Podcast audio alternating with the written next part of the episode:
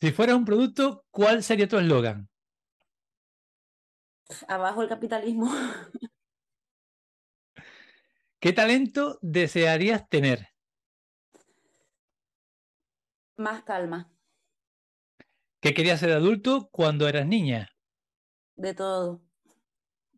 Si pudieras controlar un elemento, el aire, el agua, la tierra o el fuego, ¿cuál elegirías y por qué? ¿Encontrar o controlar? Controlar, perdón. Pues el fuego para pararlo en tantos incendios destructivos. ¿Qué producto almacenarías en cantidades industriales si te enteraras de que ya no van a fabricarlo más? Fabricar, pues... Pues no lo sé. No soy mucho de cosas. Igual eso vale como respuesta, ¿no? Sí, sí, sí, sí. Es tu respuesta válida. Vale. Materialismo cero, por lo que veo. Sí, o por lo menos todo el posible y menos del que, del que hay, desde luego. ¿Qué tres deseos le pedirías al genio de la, al genio de la lámpara? Pues paz, todo global, paz, justicia y libertad. ¿Has vivido o presenciado alguna experiencia paranormal? Muchas. ¿Y me puedes contar una así?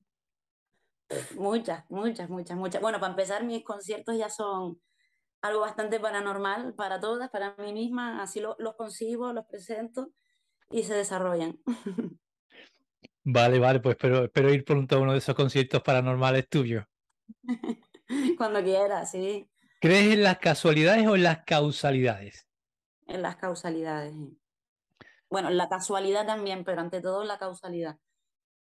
¿La felicidad es algo que se busca o algo que se encuentra? Que se, bueno, las dos cosas también. Las dos Pero cosas. supongo que, que cuanto más se busque, menos se encuentra. ¿Qué es lo que te pone más nerviosa en esta sociedad en la que vivimos? Todo. Últimamente estoy bastante enfadada. Bueno, enfadada no tanto, pero sí. O sea, quizás lo más crítico ahora mismo es el, el descuido tan grande, o sea, el- la irresponsabilidad que estamos teniendo ¿no? con el punto crítico, planetario, ecológico. Quizás es lo que más, ¿no? Encima, vale, hacemos cosas mal, me parece que hay muchas cosas muy mal planteadas, pero ante todo este punto tan crítico, ¿no? De, al punto de llegar al no retorno de, de la recuperación planetaria, ¿no? Parece como una inconsciencia máxima. Totalmente de acuerdo. Si Mm. pudieras mandarle un mensaje, y te viene bien después de esta- de esa respuesta, si pudieras mandarle un mensaje al mundo entero, ¿qué te gustaría decirle en 30 segundos? Nos queda poco para el punto de no retorno, es urgente, prioritario, y eso en cuanto al planeta, en cuanto a la humanidad, somos iguales y debemos tratarnos como tal. Si pudieras repetir un momento de tu vida, ¿cuál sería? Muchísimo, y como etapa larga, la infancia quizás. Si pudieras darte un capricho ahora mismo, ¿cuál sería? Ahora mismo, un helado. ¿Qué es aquello que aún no has hecho y tienes muchas ganas de hacer y qué te detiene para poder hacerlo? Pues tengo muchas ganas de, de terminar o, a- o terminar de empezar de darle forma a una novela y lo que me detiene es la falta de tiempo para, ¿no? de- más que de convencimiento de tiempo porque es una, una novela, un proyecto muy grande y es como que no me acabo de meter 200 como, como necesita por, la, por el tiempo que entiendo que, que supone ¿no? y que me, me falta encontrarle quizás. ¿Qué es lo primero que te fijas en cuando conoces a una persona? Mm, que me fijo visualmente. Sí, porque primero, primero visual, hasta que se habla. Sí, bueno, sí, ¿no? Pues visualmente quizás los ojos, la, la energía, la luz que hay en los ojos. Si tuvieras que transformarte en uno de tus amigos, ¿quién sería y por qué? Mi sobrino eh, es muy chiquitito, pero ya es uno de mis mejores amigos y es porque es que es una pasada de amor y buen rollo. ¿Qué edad tiene? Diez meses nada más, ¿Diez meses? Diez meses y ya es un ejemplo, te lo digo, ¿eh? Qué fuerte, qué guay. Sí, sí, es una pasada. ¿Qué, tre- qué tres cualidades aprecias más en una persona? Mm, sinceridad, o sea, bueno, sinceridad también, pero más, me refiero a la sinceridad como transparencia, ¿no? De normalidad, no tanto momentos críticos, que también, pero algo así, ¿no? Ser transparente, transparente, auténtica también por consiguiente, y, y justa, quizás. que tenga cierto, ciertos valores de justicia, de, de normalidad, ¿no? de respeto. ¿Quién es la persona a la que más admiras?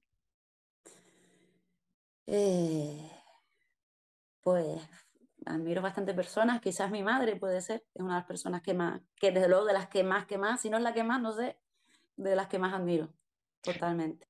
¿Cómo te describirías en tres adjetivos? Pues mágica, hablando de paranormalidades, mágica, eh, auténtica y, y espontánea. ¿Cuál es el mejor consejo que te han dado? Mm, mira, ves, mi madre me dio uno de los mejores consejos, así que sí. me encantó, me dijo algo como un día, ¿no? Mirando al atardecer, yo andaba con muchas preocupaciones, un momento complicado.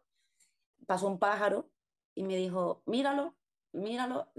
Dice, la naturaleza no coge más lucha de nada, es lo que es, hace lo que tiene que hacer, va donde hace, en función de su naturaleza, se respeta y hace lo que hace y para adelante, ¿no? Sin dar vueltas.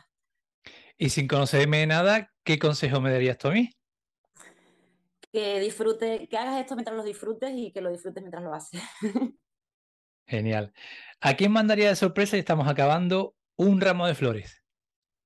A mi amada. ¿A qué ser querido te gustaría volver a abrazar? Mm, a, mi, a, mi, amadísimo amigo, mejor amigo Ayose, que se murió lamentablemente. Y me encantaría abrazarlo siempre. Y la última, ¿de qué te sientes más agradecida en la vida? De la vida misma.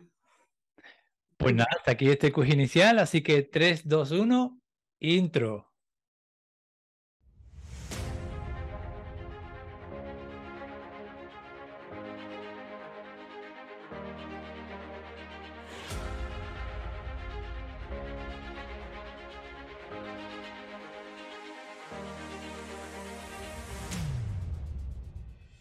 Bienvenidos a una nueva entrega de Canarias de Cine. ¿Un podcast? No, mucho más. Un espacio de encuentro, un espacio de verdad, un espacio con alma.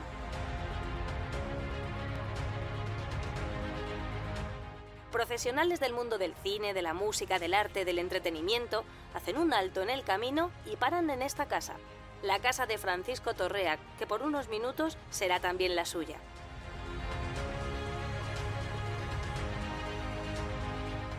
Solo con cercanía, con respeto, con admiración y complicidad pueden brotar las emociones y podemos comprobar que muchas veces los silencios hablan tanto o más que las palabras.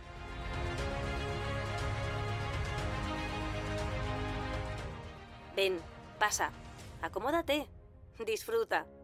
Aquí comienza Canarias de Cine.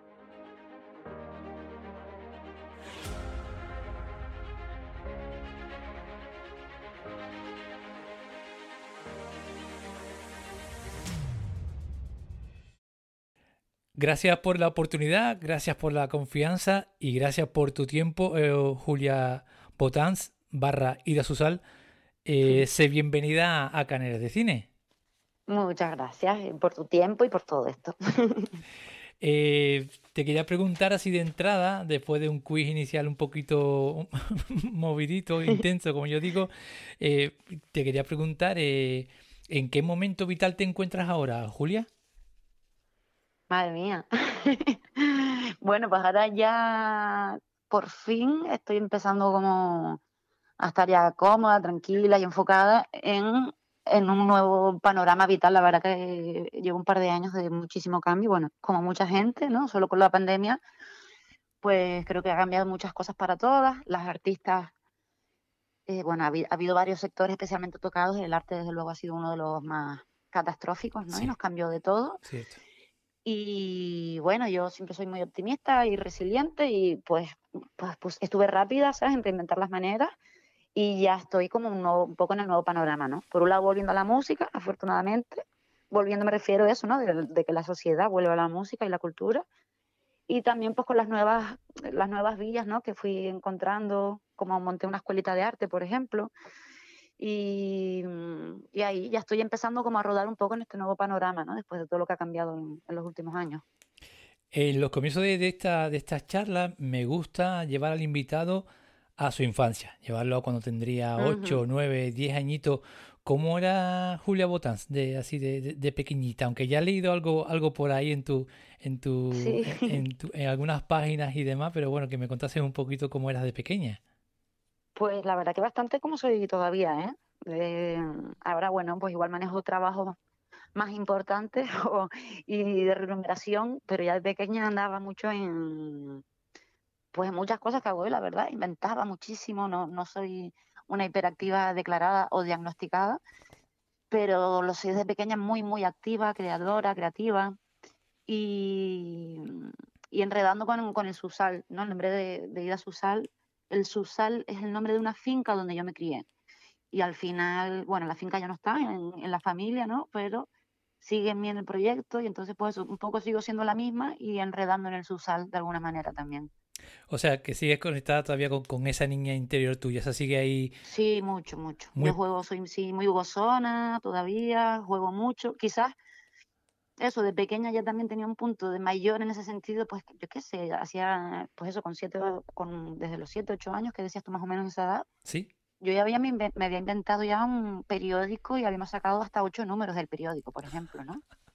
en lo que te digo que tenía como mucho impulso, ¿no? Y en ese sentido o sea, siempre fui muy niña y muy inventora, pero también tenía ese punto de materializar las cosas que yo me inventaba y demás, ¿no? Y ahora, igual que sigo haciendo esa parte, sigo siendo muy gozona y muy juguetona, aventurera. Así que sí, la verdad que todavía sigo siendo bastante niña. Pues te quería preguntar qué, qué recuerdos se te vienen, eh, ya que estamos en esa etapa, y leyendo un poco sobre tu historia, sobre ti, que no te tenía en el, no te tenía en el, en el, en, en el objetivo, por así decirlo. No, no, no sabía de, de tu existencia, pero, pero bueno, que al fin y al cabo es imposible, como yo siempre digo, no es una justificación, pero a veces es imposible controlar todo lo que se crea, todo lo, la música que se hace, la cultura. Pero bueno, mm, gracias a Dios, gracias a Dios, mm, se ha puesto en mi camino, me he puesto en mi camino este podcast ya desde hace más de tres años y me hace, me da el privilegio y la suerte de, de conocer eh, artistas que no conocía y bueno, pues lo, bueno también... A mí me pasa mucho también, ¿eh? incluso dentro de, esta profesión eh, me pasa muchísimo de que gracias a los festivales o a todos estos programas cuando sigo conociendo a gente que a lo mejor en el día a día no, no tenemos tanto hueco para la cultura, quizás una, ¿no? una autocrítica y también del, sistema, ¿no? que no hay espacio parece para la cultura muchas veces. ¿no? Te quiero llevar a, a que recordemos esa, esa etapa tuya infantil que, que mm, empiezas a ganar concursos de cuentos y de, has comentado ya lo del diario, pero también que empezaste a ganar, ganaste algún otro concurso de, de cuentos y de poesía infantil. Quiero, quiero llevarte a ese momento, eh, Julia, en el cual obtienes tu primer premio. ¿Cómo te quedaste o qué te dijeron tu familia y demás y amigos? Pues yo tenía como un... O sea, fue genial. El primer premio, si no me equivoco, creo que lo tengo ubicado cuál fue. Eh, era un cuento que se llamaba Sara Plata, juraría que ese fue el primer premio así de, escritura que tuve. Y mm, es que, o sea, fue pues, pues un honor, siempre es un honor, ¿no? un reconocimiento, pero en ese sentido tampoco nos pilló mucho de sorpresa, no, no el premio, sino es que yo me aplicaba mucho lo que te digo, ¿no? De pequeña estaba siempre como muy, muy, muy implicada en las creaciones, en quiero hacer esto, quiero hacer lo otro. Y lo de la escritura, más que un día de repente escribí un cuento y lo mandé, es que escribía mucho, de, mis vocaciones más fuertes así de pequeña era ser escritora, ¿no? Eh, escribía ante todo poesía, a ver, todo esto, por supuesto, desde pues, una creación infantil, pero era aplicada, ¿sabes? Yo disfrutaba hasta del ritual del cuadernito, ¿no? Y si nos íbamos de viaje, yo iba con mi cuadernito de poemitas y mi plumita, y si podía tener una pluma más que un boli, pues mejor. Y en ese sentido era como que me movía en eso hasta como lo de los concursos mismos, ¿no? Me acuerdo de... Te hacía, meterte más, te, hacía meterte más en el papel, por así decirlo, la, la, pluma, ¿no? Sí, y la libretita y el todo. Yo también soy, siempre soy muy sensible, te digo, realmente, o sea, sigo siendo niña, pero más que tal es que sigo siendo la misma, en, principalmente, ¿no? Porque también entonces tenía esa, pues, esa sensibilidad, esas reflexiones, ¿no? Y le daba lugar siempre, pues, a través de la escritura entonces, igual ahora desde otros ámbitos, ¿no? Y eso luego incluso me gustaba lo de jugar a, a jugar hasta las, bueno, jugaba todo, ¿no? Pues a las oficinas, a lo que sea, ¿no? Y entonces, si me llegaban unas bases de un concurso, como yo estaba escribiendo, pues a lo mejor, claro que no teníamos internet en aquel, en aquel momento, ¿no? En esa infancia, pero me llegaban, ¿no? A lo mejor ya sabían, pues, el entorno de mis padres y demás, que yo me gustaba escribir, pues cada tanto alguien me mandaba, ¿no? Unas bases o algo, entonces yo las subrayaba. O sea, hasta, hasta el hecho de ver las bases de un concurso para mí era como un... Me entretenía, me dedicaba, ¿no? Entonces subrayaba las bases, ay, pues mira esto, tal.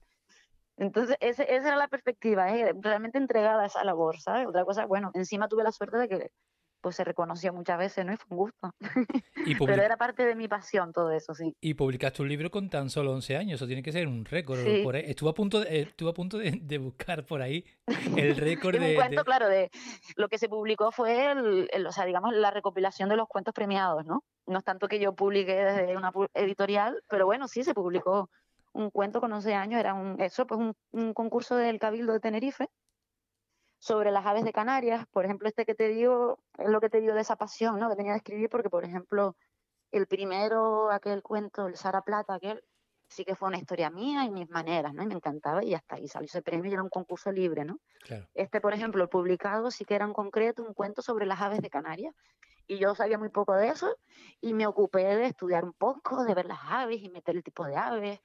Lo que te digo, yo creo que había algo de investigador ahí también, ¿no? Desde el juego, pero, pero sí, vamos, me aplicaba en todo eso. Y tu interés también por la, por la música desde pequeña, ¿no? Por los instrumentos musicales. eh, ¿Surge, digamos, por, por mimetismo con el ambiente familiar? Hombre, 100%. Mi padre es cantautor Rogelio Botán, Sí. bueno, cantautor, músico, bueno, mu- muchas cosas, muchas, muchas variantes que tiene él también. Y en ese sentido, bueno, Rogelio es el cantante, para quien no, quien no sepa, ¿no? De Taller Canario, el grupo que se formó aquí tan, tan importante en tantos sentidos, ¿no? Pedro Guerra, Andrés Molina y Rogelio.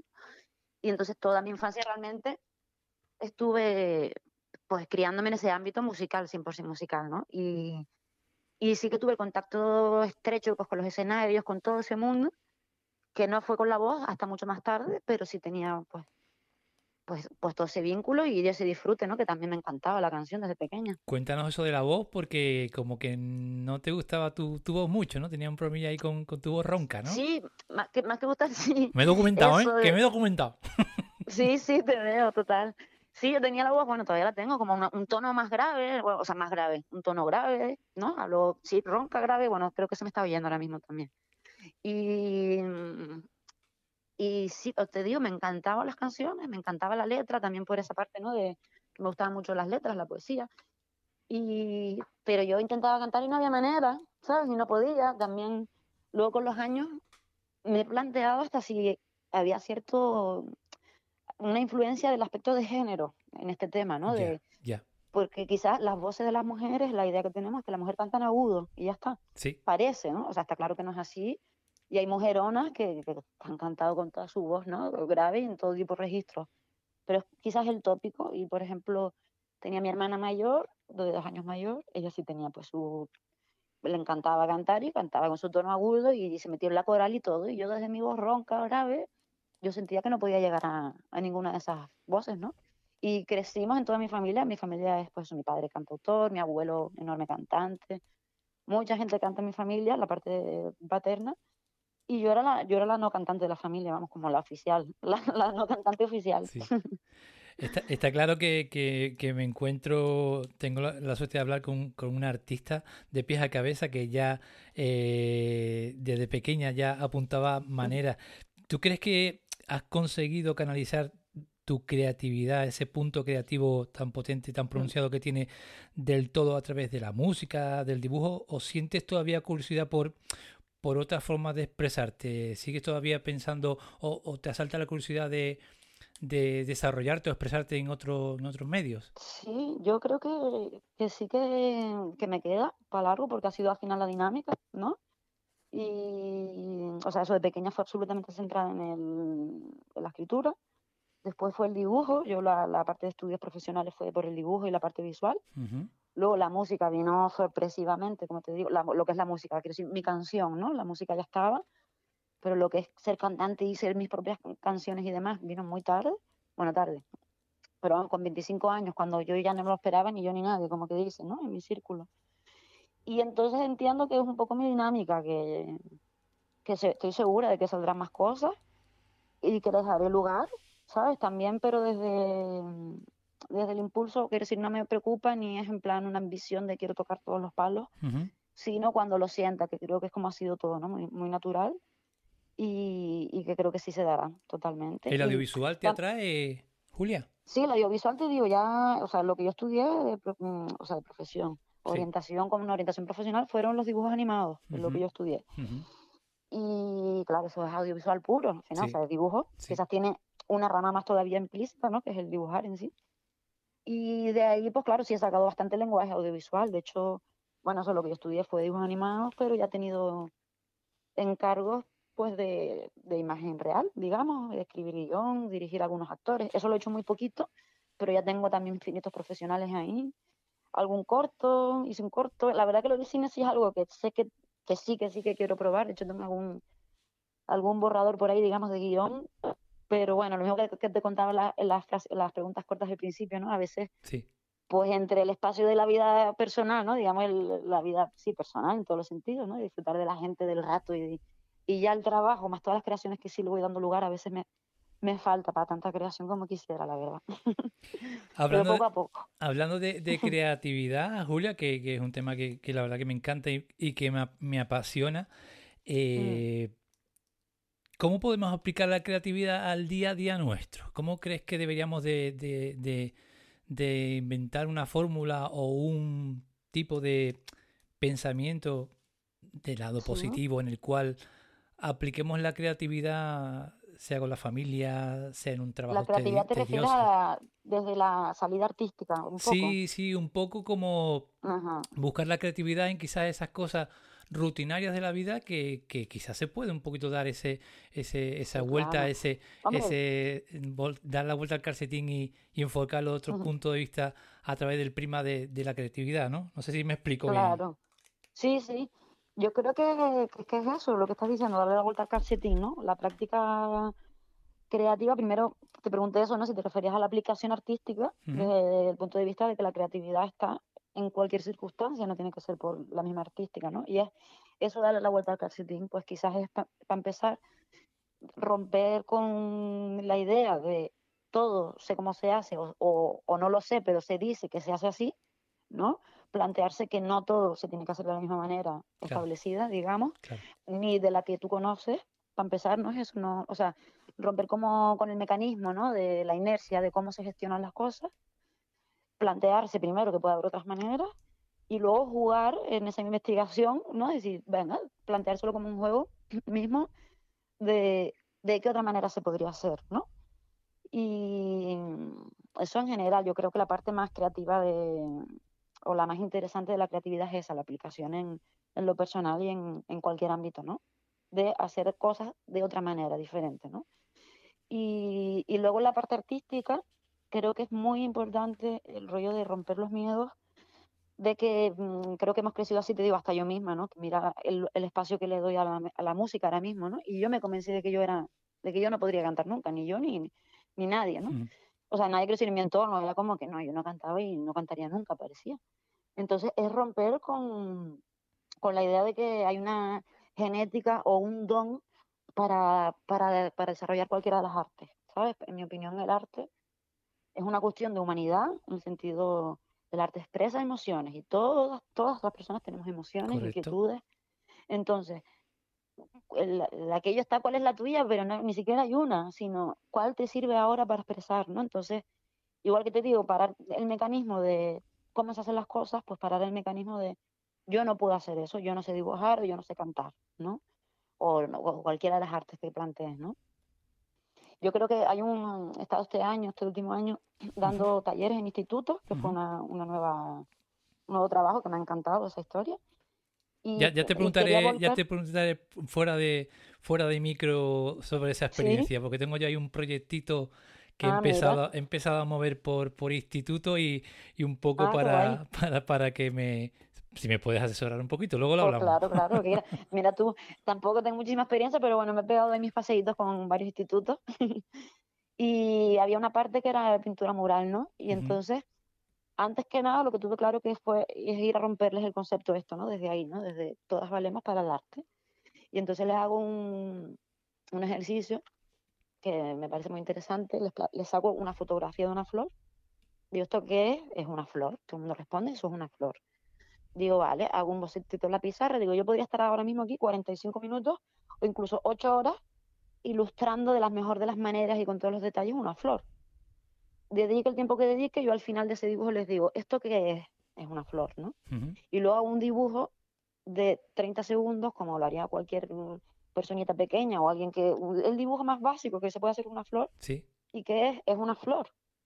O sea, lo que voy es, yo me basta con la representación más básica para expresar lo que, lo, el objeto que yo quiero. Otra cosa es que el dibujo sea una calidad increíble o, una, o tenga una representación pues en HD o en, en Full HD, en 4K, o que sea un boceto, pero creo que tenemos que romper eso y expresar cada una con los medios que tiene, con, con la capacidad de dibujo o la capacidad de canto, también en la aceptación ¿no? de pues esta es tu voz o esta es tu manera de dibujar, pero romper el hielo y decir para adelante y es tan válido como eso sea una foto, una pintura al óleo, lo que sea, es válido si te, si te vale a ti para expresarte. ¿no? Y también algo que creo que está bastante relacionado con, con todo esto que, nos estás, que me estás contando, que me parece súper interesante, el, también el, el, el, el, darle la importancia a aportar a la sociedad, a aportar a tu, a tu comunidad, a aportar aunque sea en tu, en tu círculo familiar, eh, lo que te apetezca a través del medio o el arte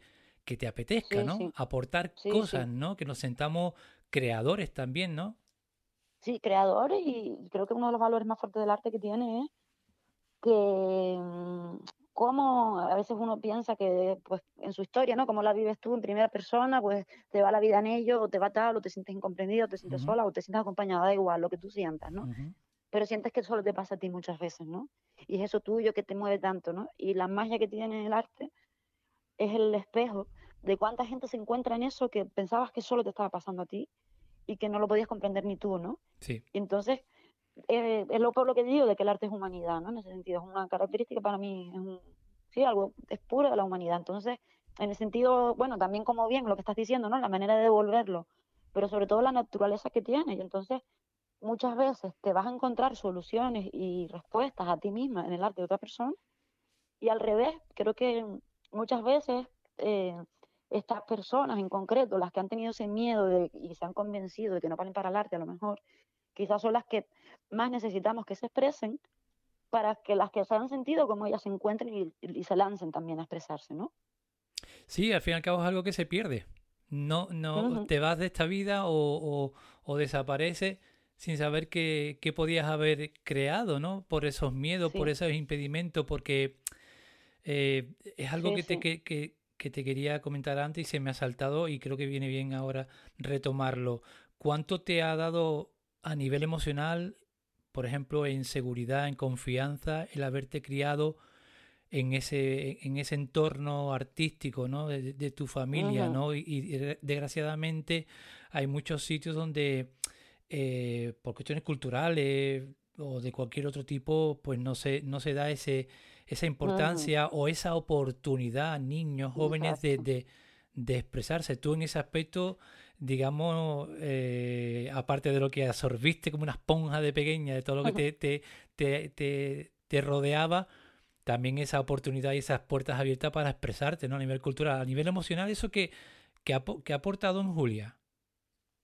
Hombre, pues muy, muy fuerte eso, ¿no? Porque lo que estamos hablando es tú pues ese adentro, esa inquietud que tienes, es, hasta bonita a veces, ¿no? Incluso, ¿no? Y no es, ah, qué bien te expresaste, no solo te expresaste, sino, coño, pues se reconoce, tiene un lugar, encima tiene un, una valoración positiva, ¿no?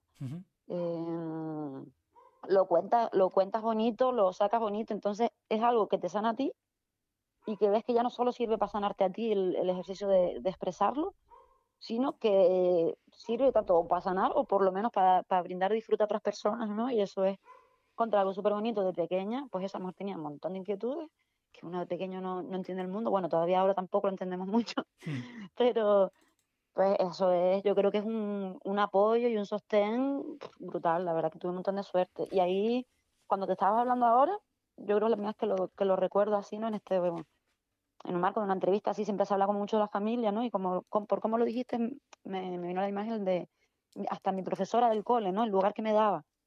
Yo iba con mis redacciones y yo montón de veces era como que yo era mi orgullo, si la redacción era muy buena, pues me llevaban hasta las otras clases, ¿no? Que decía, venga, se tocaba ahí. Mira, viene Julia a leerle su redacción, ¿no?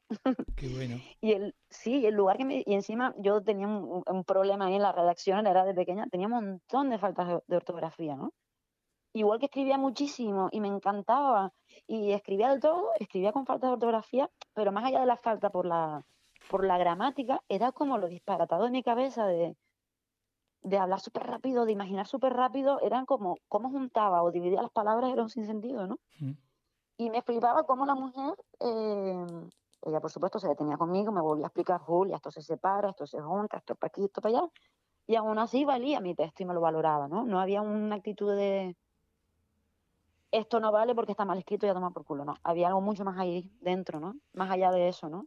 Igual no por eso me pones no, no sé las notas que tenía yo tampoco yo una fui de muchas notas pero una cosa no quitaba la otra no y la verdad que sí he sido súper afortunada ahí de, en ese sentido desde pequeña de, de, ese espacio que se me dio sí eh, mira ahora eh, eh, más o menos te dije algo antes pero te lo, te lo voy a decir ya para para dar sentido a lo que te voy a compartir, ¿no? Eh, cuando has comentado del taller de lo del taller en instituto, yo estoy eh, diseñando un taller de podcast para enseñar a los jóvenes a, ah, a, a, crear podcast, ¿no? Entonces, digamos así, si lo miras en frío, como que, que, que estamos hablando de, del arte y los valores que, que o las emociones que aporta.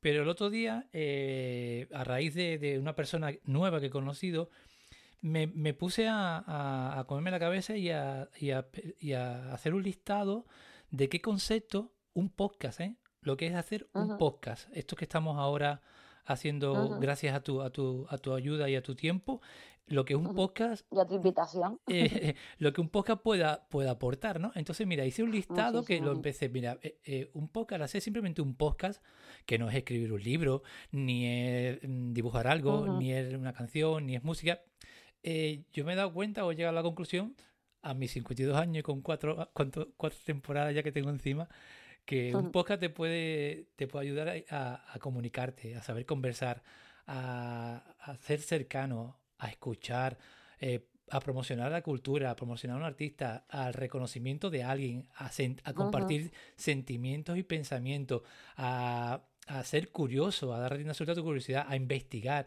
a, al invitado al que sea introspectivo también en ciertos momentos, a traer recuerdos, a hacer compañía. Ahora tú y yo nos estamos haciendo eh, compañía. ¿no? A el, Sí, com- sí, el- total. el compromiso también con un proyecto, ¿no? O como tú el compromiso de, de- con, con el arte o, por ejemplo, con hacer una, un libro, lo que sea, a, a ser constante, a ser apasionado, a tener... Bueno, voy a cortar ya, pero tengo un montón de palabras más. Sí, es verdad, ¿eh? Estuvo súper bonito, sí, señor. Todo es Y, verdad. y sin darme cuenta, me di cuenta que, que diseñé una de las primeras fichas o primeras páginas que quiero compartir con, mi, con mis alumnos, ¿no? Entonces. A lo que voy, ¿no? Lo que hablamos de la creatividad y del arte. Uno no sabe dónde en esta vida puede dar una suelta a su creatividad y, y- y al arte, ¿no? Perdona el Sí, rollo, total. ¿eh? Además que Perdona el rollo. nada, no, no, no, porque para nada. Como dices tú, estamos comunicándonos, compartiendo. Que, que sí, incluso como te decía, lo de, de qué manera se pueden hacer las cosas, ¿no? Eh, o sea, lo de lo que decíamos, ¿no? La creatividad de darle la vuelta al calcetín. Pues habrá ocho disciplinas artísticas, nueve, las que, las que se consideren, ¿no? Además que es como, si el cine lo es, el séptimo arte o no, la danza lo es o no. Mm. Ah, Están las que están hasta que alguien invente otras, ¿sabes? Quiero decir, Correcto. que hasta ahí la, la creatividad hasta que coja eso, el arte vete a saber por dónde puede salir. Lo- a mí lo, lo único que, que veo, el valor que tiene, el sentido que tiene es que sea auténtico, ¿sabes? Quiero decir, que el discurso artístico, no quiero decir con eso impulsivo, por supuesto se puede planear y demás, ¿no? Pero a mí lo que me importa es para que tenga esa característica humana, ¿no? Y no de producto, de que se hace mucho también, ¿no? Caemos quizás mucho en eso. Y, mm, y ya está, desde el auténtico, mientras sea expresión, eh, También un poco yo- eh, entra en ese, perdón que te interrumpa, sí, sí, nada, eh, estamos abriendo un melón aquí. También, total. también yo creo que, que en eso que me estás con, eh, comentando entra también el fin de, de esa obra, ¿no? El que, el por qué quieres Sí. crear esa obra y, y, y qué quieres, que, digamos, conseguir con esa obra. A veces equivocamos el, el sentido de, de, las cosas que hacemos o el porqué de las cosas que hacemos y ahí quizás a veces erramos, ¿no? Porque yo creo que tú puedes hacer las cosas con cariño, con pasión, pero si el fin que tienes a lo mejor no es ese fin que más o menos hemos hablado, que sea tan material, hoy en día buscar like, buscar visualizaciones, esa obsesión que hay, eh, quizás surgirían más cosas, ¿no? O al menos pasaríamos esas primeras barreras de frustración al ver que quizás no, no conseguimos tantos likes o tantas visualizaciones, ¿no? Sí, total, bueno. Un tema, un tema, un tema. Sí, ese, ese total es un tema muy complicado, que, pero veo que, que eso se rige ahora mismo. Hasta una cosa es que funcione o no funcione en un mercado, es decir, que vendas o no vendas esos discos, ¿no? El problema está siendo, para mi opinión, cuando ya los programadores y las agencias culturales, instituciones que llaman a cultura, se fijan en los likes que tiene el perfil y no en lo que cuenta. Que al final es lo que va a invadir la plaza o el teatro. ¿no? Otro tema, otro tema ese. claro, ahí no son los likes. O sea, vale, te quizás llenarán más likes el aforo, pero quiero decir, cuando es una persona que programa, ¿de qué contenido está llenando ese teatro o esa plaza? ¿no? ¿Qué se está diciendo ahí?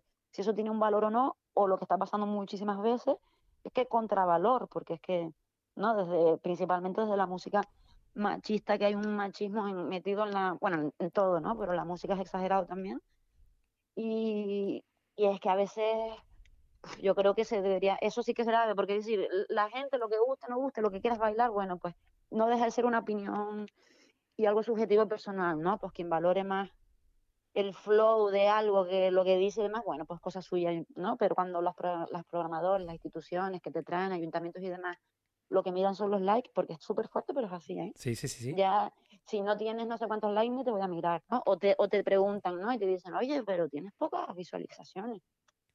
Digo, bueno, yo es que lo que hago en el concierto no es reproducciones, yo canto, entonces si te gusta que sean las canciones, no lo que se reproduce, ¿no? Mm, es loco. Puede pasar, es una historia. Me habrá pasado quizá a mí a la inversa sin yo sin yo saberlo, de, con, con, desconocimiento de, cuánta gente, cuántos artistas o profesionales eh, habré llamado yo a su puerta eh, a través de un mensaje, de un email y, y quizás se han, fijado, se han, fijado, en eso nada más, ¿no? Y han dicho, vamos, sí, sí. o sea, mm, la realidad seguimos, ¿vale? Seguimos porque abrimos melón, melón tras melón, o sea que Julia, por favor, una segunda parte en un futuro si quiere. Sí, es que yo me entrego a la dialéctica muchísimo. No, no, no, no, no, pero es que, que bueno, que son cosas que, que son interesantes y, y útiles, y útiles de hablar. Eh, cuéntame qué es con, compotografía, computagráfica. computagráfica. Es, computagráfica es mi empresa propia de del mundo audiovisual, imágenes e imaginación y es, yo trabajo, bueno, pues como autónoma desde hace años y esto es una, bueno, empresa, no tiene una forma, eso como autónoma, lo que pasa que sí, digo más allá del proyecto personal porque muchas veces cuento con mucha gente, pues para poder ampliar encargos o delegar, ¿no? Claro. Y es el mundo, pues ese, audiovisual, ¿no? Yo estudié dibujos animados y de ahí pues saqué el dibujo, es decir, la ilustración, también el diseño, el vídeo, edición de vídeo y es la empresa con la que trabajo pues, todo este ámbito audiovisual, ¿no? Trabajos creativos y pues no sé, bueno, de hecho mi, mi, el, único proyecto así más, más duradero en mi vida, Vida Social, vino bastante más tarde. y ahí sigo y me encanta. Y la verdad es que es una suerte también tener esa, esa parte profesional, tanto como seguridad, ¿no? De alguna manera, por ejemplo, pasó que pasó la pandemia, nunca nadie se lo hubiera imaginado, ¿no? Y cayó la música en el momento más fuerte que yo tenía, que estaba viviendo, ¿no? De, Total. El más éxito musical, lo, que te digo, no en éxito, no, no, en, no en likes, no sé cuántos likes gané, pero sé que estaba teniendo muchos conciertos muy bonitos, ¿no? Qué bueno. y en ese sentido el éxito, pero cayó y afortunadamente pues tenía compota también, ¿no? Y nunca la he dejado porque, porque me gusta mucho ese trabajo también, la, la imaginación, el trabajo creativo, el dibujo, todo eso me gusta. Y entonces voy siempre pues intercalando un poco, ¿no? Proyectos diferentes tanto propios como propios, quiero decir, de repente ir a su sal no son solo conciertos que te llaman, sino son tus, tus propios discos, o en compota gráfica, pues alguna exposición que he hecho o trabajo mis propias ilustraciones, además de, encargos, ¿no?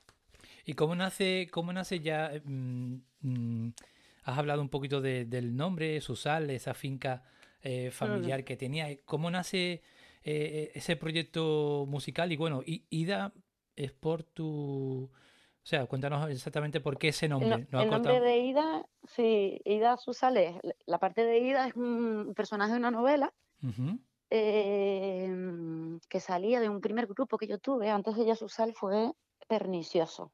Un grupo que tuve que duró tres conciertos nada más. Bueno. tres conciertos, pero fue como... Es que era, pernicioso para la salud auditiva. sí, total, te imaginas, total, era pernicioso y duró poco. la verdad es que suena así. No, era, bueno, decir, desde luego era intenso, pernicioso. Pero no, pero fue genial porque fue como, mm, creo que yo sola no hubiera dado el paso eh, de, entrada, eh, bueno, o me hubiera costado un poco más, pero pernicioso fue como para mí salir del armario en plan, pues sí, estoy haciendo canciones de repente, canto de repente, y fue con mi compañera Tasilga García, una cantante y artista aquí también muy conocida de Tenerife, que tiene un proyectazo, muchos proyectos, maneja también como cantante y como, como artista también. ¿Cómo se eh, llama? Que no escucho bien el nombre. Tasirga García o Tata García. Depende también de los proyectos a veces, ¿no? Hicimos aquel primer grupo, Pernicioso, y mm, eso de Pernicioso, pues venía de la misma novela de donde sale Ida, ¿no? Ese personaje. Y eso venía, era para mí era el marco perfecto de donde encontrar nuestro nombre en aquel momento. Y duró tan poquito que era como, ay, yo quería que siguiera saliendo de aquella novela mm. el nombre del proyecto musical, ¿no? Y entonces fue Ida por eso, que es una de las protagonistas de aquella novela, donde se habla.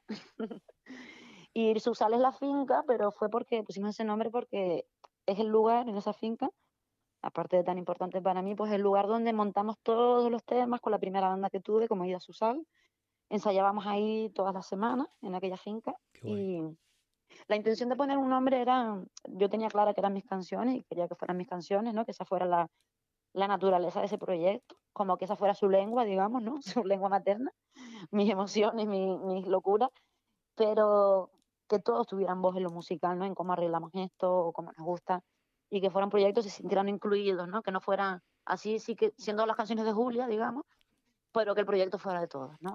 ¿Cómo, definirías tu estilo, Julia? Mira, después de vueltas, muchas vueltas, eh, mestizaje de autora es lo que me Te iba a preguntar ahora, lo tengo que apuntar ahora por el concepto mestizaje de autor. Es que eso me lo dijeron a mí, o sea, no había manera de encontrarle una definición, la verdad, ni yo ni mucha gente, ¿eh? porque soy muy, muy variopinta. Y me dijeron eso y eso me gustó, la verdad, mestizaje de autora.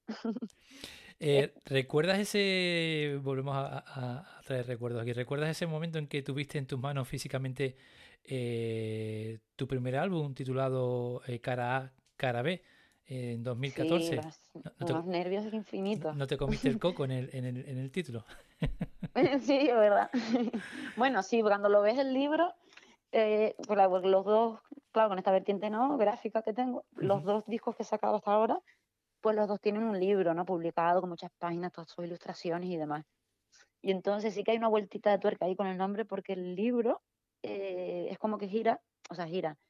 A mitad del libro cambia la dirección del, del libro, de la publicación, digamos. Entonces cierras el disco, lo giras, vuelves a abrir, entonces empiezas por la cara B y vuelves a la cara A y tiene ese juego de que las cosas, pues somos eh, espirales, ¿no? No, no un bucle infinito. Un poquito rayuela, ¿no? Un poquito estilo rayuela, ¿no? Para allá, para acá. Sí, pues sí, pues sí, para adelante. Es como siempre para adelante, siempre para adelante, no hay nada que termine. ¿Y qué te apetecía, que, que, tenías ganas de contar con él? ¿Qué, nos costaba, que no querías contar con él? Con todas esas canciones. Aquel más que elaborar es un discurso así, ¿no? Decir, venga, quiero contar esto y lo uno, era más bien era poner el broche, era como decir, venga, ya llevaba un tiempo, ese disco fue como, pues no sé, ya llevaría a lo mejor cinco años desde que di el primer concierto, ¿no? Entonces era más bien como acabar de empaquetar bonito y cerrar aquellas canciones que me habían acompañado la primera etapa. O sea, es más que, y eso me ha pasado las dos veces, ¿no? Los dos discos, eh, los dos primeros discos, que es como, son, los, el disco viene a ser, normalmente tú, se retiran los grupos, graban ese disco, nadie conoce las canciones y las presenta, ¿no? En mi caso ha sido más bien al revés, ¿no? Ponerle un broche y dejarlas como quien dice, venga, bien, vamos a guardarlas o no, siguen sonando, pero es como cerrarlas, ¿no? A la hora de grabar el disco. Y en 2017 sacas otro álbum, tu segundo álbum, titulado De Mayor Quiero Ser, eh, que lo acompañas también de un audiolibro descriptivo para, para personas ciegas. ¿Cómo, cómo surge esa, esa fantástica idea y algo que, que, que, ojalá hicieran más, más artistas. Sí, bueno, es que también incluye, pero no de por chulería, sino para explicarlo todo. No, no, no, no, tú explica. el, el DVD con lengua de signos, que fue la primera parte que yo incluí en el proyecto Ida Susal, ¿no? Entonces, Tú llevas en tus conciertos una compañera. Sí, no, no a todos, depende también de los tiempos de las intérpretes y de los presupuestos. Claro. Que por mí siempre siempre deberían ser inclusivos, pero también siempre justos los salarios pues, para todas las partes, ¿no? Claro. Igualmente, y también, bueno, pues hemos tenido tiempo de, pues eso, ha habido más presencia o menos, pero siempre que se puede, sea, ahora estoy reinventando la manera para que pueda ser, ¿no? Que puedan venir incluso varios intérpretes, entre varias, pues acabar de montar todos los repertorios y, y que sea fácil, ¿no? Incluso no imponerlo, pero a lo mejor sí, o una parte de decirle a los clientes, venga, lo llevamos, vamos a llevar la lengua de signos, ¿no? Para ser inclusivos. Claro. Y entonces, esto en cuanto al segundo disco, yo ya llevaba tiempo. El primero, por ejemplo, me imagino que cuando sacamos el disco, pues no estoy segura, pero que ya habría. Sí, que claro que sí, ahora que lo pienso, sí. No estaba a lo mejor tan fijo la intérprete, pero ya había habido muchos conciertos asignados, ¿no? Ya después de publicar el primer disco, al segundo era prácticamente fijo, ¿no? Como si había un acompañamiento de más, es decir, si yo no iba solo en acústico o por lo que fuera, ¿no? Por necesidades de, los conciertos o presupuesto lo que fuera. Sí. Igual, si había un músico, ya había intérprete, ¿no? Ya se publicó mucho más fijo eso. Un músico de más, quiero decir, ¿no? Batería, lo que fuera. Y, y entonces esto, cuando llegó el segundo disco, pues yo ya tenía claro que íbamos a hacerlo también inclusiva con la parte de adaptar todas las canciones a la lengua de signos, que fue, lo hicimos esto con un DVD, ¿no? El disco que compras, pues tiene los dos CDs, uno es el CD de música y el otro es un DVD con todas las canciones. Qué bueno. Y ya ahí, claro, pues está haciendo un disco inclusivo y con un libro tan grande que el segundo disco es 96 páginas, creo que es, un libro bastante, sí, extenso, desde las canciones y mucha propuesta que se hace, pues, de introspección, de juego, se juega con esto de, de la idea de qué quiere ser de mayor, de ampliar, no de pequeño, sino es un, una pregunta para todas las edades, ¿no? El que quiere ser de mayor. Y entonces, claro, había muchísima información que igual que quería que, que llegaran las canciones a las personas sordas, ¿no? Que no por no ir se quedaran sin esas, esas propuestas, ¿no? Digamos. Pues, claro, al, hacer un libro tan, tan completo en el sentido de con tanto discurso propio más allá de las canciones, pues quise hacerlo inclusivo también para las personas que no leen. Y esa fue la intención. Genial. Pues mira, vamos enfilando ya el, bloque final, Julia, que no te quiero, no te quiero acaparar más, aunque, aunque la verdad que estoy a gustísimo, falta solo el, café, el cafelito, el cafelito falta.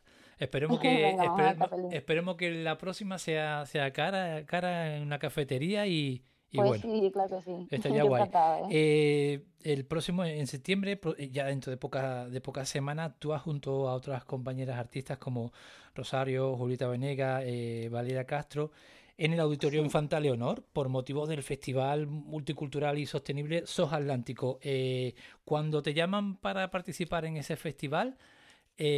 y con esas compañeras de, cartel, como digo yo. compañeras. ¿cómo, ¿Cómo te sentiste? ¿Qué pensaste? Brutal, brutal porque, bueno, en general todas, ¿no? Un montón de ganas y, y no sé, me parece pues, es que todo me parece un planazo, ¿sabes? En este, en este caso es todo, bueno, siempre la música, igual que estamos hablando siempre lo de bien pagado, bien gestionada la cultura, en ese sentido toda esta organización es como, todo es divino, pero es que la causa lo es también, Total. ¿no? Salvar los océanos. Y luego, en concreto, en concreto, Julieta Venegas, más allá de que, oye, pues de que es una, una artista muy reconocida internacional y demás, Julieta Venegas en, en, su momento para mí fue muy, muy, muy importante. Sus primeras canciones, sus primeros discos, me llegaron muchísimo. E incluso fueron quizás de las primeras canciones en las que yo empezaba a sentirme cómoda cantando, imagínate, mucho antes de tener las mías. Wow. Y es, es curioso porque tampoco es que digas, bueno, pues no es que tenga una voz grave y ronca. Yo no sé por qué, yo me encontraba mucho más fácil ahí, empezaba a encontrarme allí, ¿no? Eh, y no sé, para mí Julieta, eso, hubo, un momento en que la escuché muchísimo, era de, estas, de estos momentos de música en bucle que te da fuerza, ¿sabes? Sus primeros discos. Y, y contra y contra, de repente, o sea, cuando yo la escuchaba de esa manera, yo jamás hubiera imaginado que yo fuera cantante. No que vayas a triunfar como cantante ni nada, sino ni que pudiera cantar, ¿sabes? y entonces te ves aquí en unos años y, joder, que voy a compartir un festival con ella me parece, vamos, espectacular, brutal. Una... o sea, un honor y una vuelta de la vida con decir, wow, qué, qué maravilla. Sorpresa te da la vida, como decía la canción. Eh, ¿crees, ¿Crees que poquito a poco, aunque creo que muy lentamente, la conciencia medioambiental parece, parece que en esta sociedad vamos a, vamos a, limitarnos a nuestro archipiélago, ¿vale? A nuestras islas. Parece que se está, eh, que está creciendo poco a poco o que hace falta que surjan macroproyectos hoteleros para que la gente se preocupe por estas islas. o sea, la pregunta es si crees que estamos implantando un poco a poco la conciencia. Sí, sí, se está ya generando esa, esa conciencia medioambiental entre más personas aquí o, o O sea, se va generando algo, pero te digo, en mi opinión, eh, es absolutamente crítico, bueno, en mi opinión y la de millones de científicos, el mundo está en un planeta, o sea, en el planeta está en un punto crítico, absolutamente crítico, y nuestro archipiélago también, o más, en cuanto, más en cuanto a la pequeña superficie que es y lo destrozadísima que está ya, ¿no? Entonces, por ejemplo, ahora mismo, que me parece como que tiene una confrontación, ¿no? Que estemos en una arona los cristianos diciendo salvar los océanos, y tenemos el puertito de la DG, lo que está pasando ahora mismo. Eh, me imagino que, bueno, que sabrás tú que no, pues, pues se está, está planteando, planteando no, ya se está empezando a construir un proyecto que destroza el medio del puertito de Adeje, la playa de Armiñime, eh, donde se está arrasando. Y, o sea, la cierta resistencia, que es por lo que titubeé cuando hablo, es porque gracias a un pequeñísimo grupo de personas se está deteniendo bastante el problema. ¿Qué pasa? Que no acaban las instituciones de poner las cartas en el asunto, de detener radicalmente la obra, por lo menos, o sea, en mi opinión eh, y en la opinión ecologista y en la opinión de montones de personas que ya están movilizando esta plataforma, ¿no? Salvar el puertito, eh, por lo mínimo, o sea, por lo menos a detenerse a estudiar si es verdad o no que esas especies están ahí, que realmente están, lo estamos viendo todo el día. Ahora mismo esta plataforma, Salvar el, el puertito están difundiendo constantemente las imágenes de los ejemplares vegetales.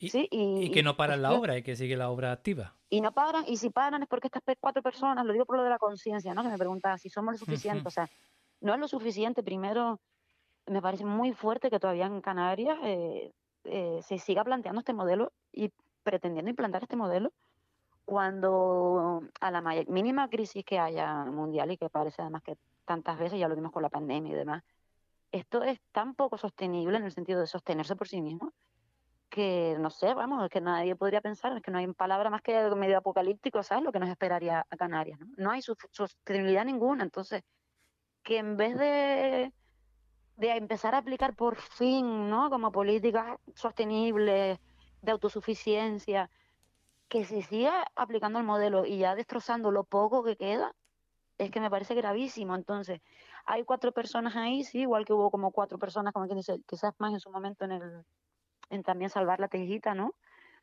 Eh, pues es insuficiente, es muy poca gente la que está ahí apoyando y, no sé, en nombre de, nuestros políticos, la verdad, las políticas, es que me parece gravísimo, ¿no? Que sigamos con el mismo modelo. Entonces, algo hay, sí, pero que el punto creo que es tan, tan, tan crítico que tendríamos de tener medidas urgentes para hacer todo lo contrario, no solo dejar de hacer, sino hacer todo lo contrario.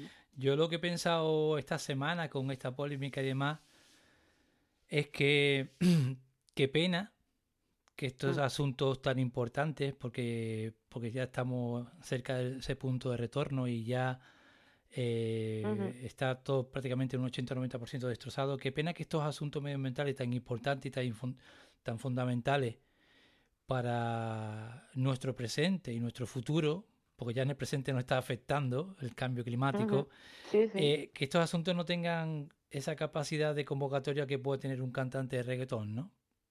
Vamos, sí. No sé si lo, mm. si lo pilla por donde voy. Sí, sí, sí, total. Pero es que también veo que la, qué pena. pero es que el, problema de no base... Es una crítica, no es una crítica, es, es un, entre comillas, un, un lamento decir, Dios, si, si estos temas o si hubiera gente y, claro, pero lo que ves es que no es casual, ¿sabes? Yo creo, creo que para nada es casual, creo que es una cuestión educacional, ¿no? Y de que al fin y al cabo, por ejemplo, ese concierto al que estamos hablando, ¿no? En este ejemplo, que se convoca y al que va toda la población, ¿quién convoca ese evento? La institución, que es el que nos lleva el carnaval de día y nos trae a Guerra, por ejemplo, ¿no? Se peta, es la institución la que está trayendo eso. Es la institución la que debe decir que no se pueden hacer estas cosas y la que debería de, o sea, nosotros, por supuesto, tenemos que estar ahí, ¿no? Y ese poder de convocatoria abrir. Pero quiero decir, en este ejemplo, por ejemplo, ¿quién está convocando ese concierto, no? Por eso se va, empezar por eso se va. Igual se convoca, entiendo lo que digo, hay que, eh, tendríamos que promover desde arriba, desde abajo también, responder nosotros, pero es que estamos educados la sociedad, de verdad, en un, no sé cuántas veces nos van a explicar lo del planeta que no es sostenible, pero creo que es algo educacional, ¿no? Los valores que tenemos. Estamos, estamos implantados en un punto consumista, tanto para el producto como para el planeta mismo, ¿no? nada, nada importa y se siguen. Es como lo del paquete de tabaco, ¿no? Que te pone fumar mata, pero lo puedes comprar y nos la hemos metido por los ojos y, por todo, ¿no? Entonces hay una educación ahí de base que es la que permite que eso sigue, esa maquinaria siga funcionando, ¿no? Otro melonazo, otro melonazo. Bueno, otro melonazo. bueno, y un apunte final, déjame decirte también que, claro, claro, que es que hay veces que las, las cuatro personas o las que sean, a veces más que van a manifestaciones, muchas veces se vive una represión en esas manifestaciones, ¿no? O sea, es que la gente hoy en día se, se juega o una multa o un cuartelillo, muchas veces por hacer una acción ecologista o esto que estamos reclamando, ¿no? De cuánta implicación más deberíamos tener, pero qué supone ni mucho menos estoy diciendo, claro, es que, es que el problema vuelve, vuelvo a lo mismo, la institución, ¿no? Las responsables últimas, Julia, hace supuestamente poco, de este orden. Hace poco, tres, cuatro personas valientes mm, sacan una pancarta sencillita, para nada, para nada mm, insultando ni nada, eh, en medio de una, de una procesión de la Virgen de la Candelaria y le, colocan, le colocan dos guardias civiles con metralletas al lado. Yo creo que, yo creo que Vamos, yo creo que está la cosa totalmente. Mm, el enfoque está totalmente equivocado desde, ciertos aspectos mm, de organismo. Yo no, no tengo la capacidad a veces de explicarme bien o de decir lo que pienso, ¿no? Pero yo pienso que hay cosas que están totalmente fuera, fuera de, de, de, tiesto. valores invertidos. No, valores invertidos. O sea, que tú me pongas que en ese vídeo, en esa foto, en que se ve a esas personas con una pancarta totalmente sencillita, quejándose de algo que tendrían que estar quejándose todos, todos, no cuatro, todos. Me colocas dos guardias civiles con metralleta. No sé, el mundo está al revés. Para mí, ¿eh? Para mí el mundo está al revés.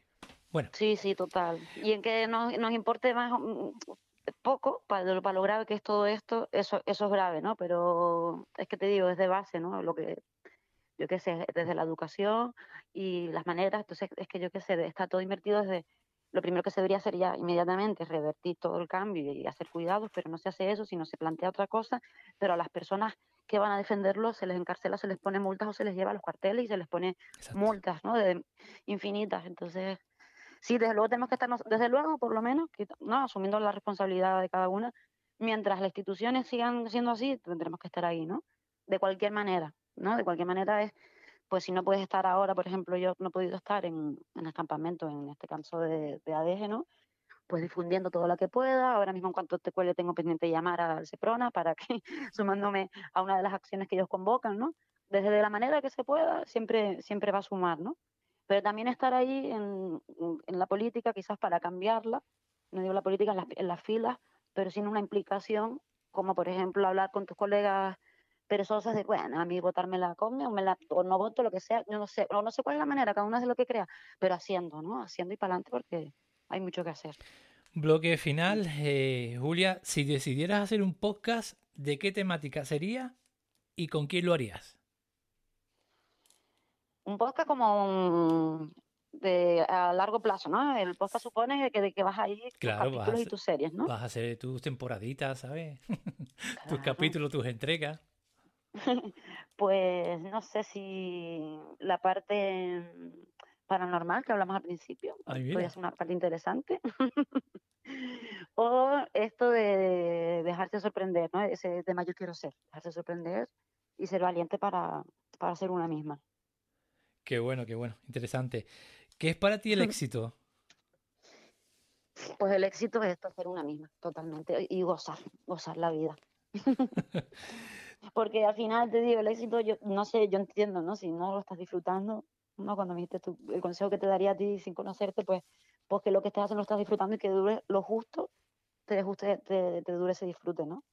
Para mí no tiene sentido tener ninguna posición más cómoda o económica o lo que sea, si no lo gozo, la verdad. Tienes la posibilidad, ya vamos acabando, de encontrarte con, con Julia practicando con el timple con, con 7, 8, 10 años y te puedes acercar a ella, ¿qué consejo le, le hubieras dado? Madre mía. Mm, no sé, goza más todavía, disfruta más todavía. Y por último... Poco a poco, la verdad que estoy bastante contenta con y tranquila con esa niña, sí. Y por último, vamos a la, al otro extremo de la línea del tiempo. Tienes la posibilidad de encontrarte contigo con 85, a lo mejor, si Dios quiere, con 90 años. Eh, ¿Qué pregunta te harías? ¿Qué te preguntarías? Ah, interesante. Eh, ¿hay algo que, que debería evitar o hay algo muy importante que debería tener más conciencia de la que tuve? Genial. Pues Julia, de verdad, Julia Botáns, eh, encantado de, de encontrarte, encanta- encantado de este, de este rato. Yo creo que tenía que ser en audio, tenía que ser en audio contigo. Sí, El hecho de, el hecho de, de grabar con Zoom o con cámara o con tal, eh, de estar pendiente de más cosas técnicas, reconozco un sí. poquito, no del todo, reconozco que un poquito, pues a veces te, te, te pone un poco más inquieto, un poco más nervioso, como que no estás Sí. más, más, más metido quizás, que no es el caso, ¿no? Porque yo intento estar concentrado y metido con todos mis invitados.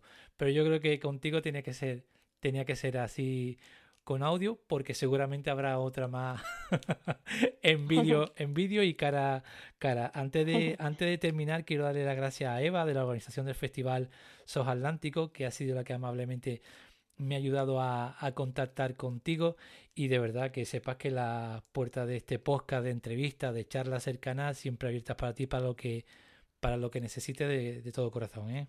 Mu- muchas gracias. Igualmente, cualquier temática y digan día un melón de estos que necesites profundizar, pues le- lo echamos al rato. Pues nada, señores y señores, hasta aquí esta entrega de de Cine. Cuídense mucho.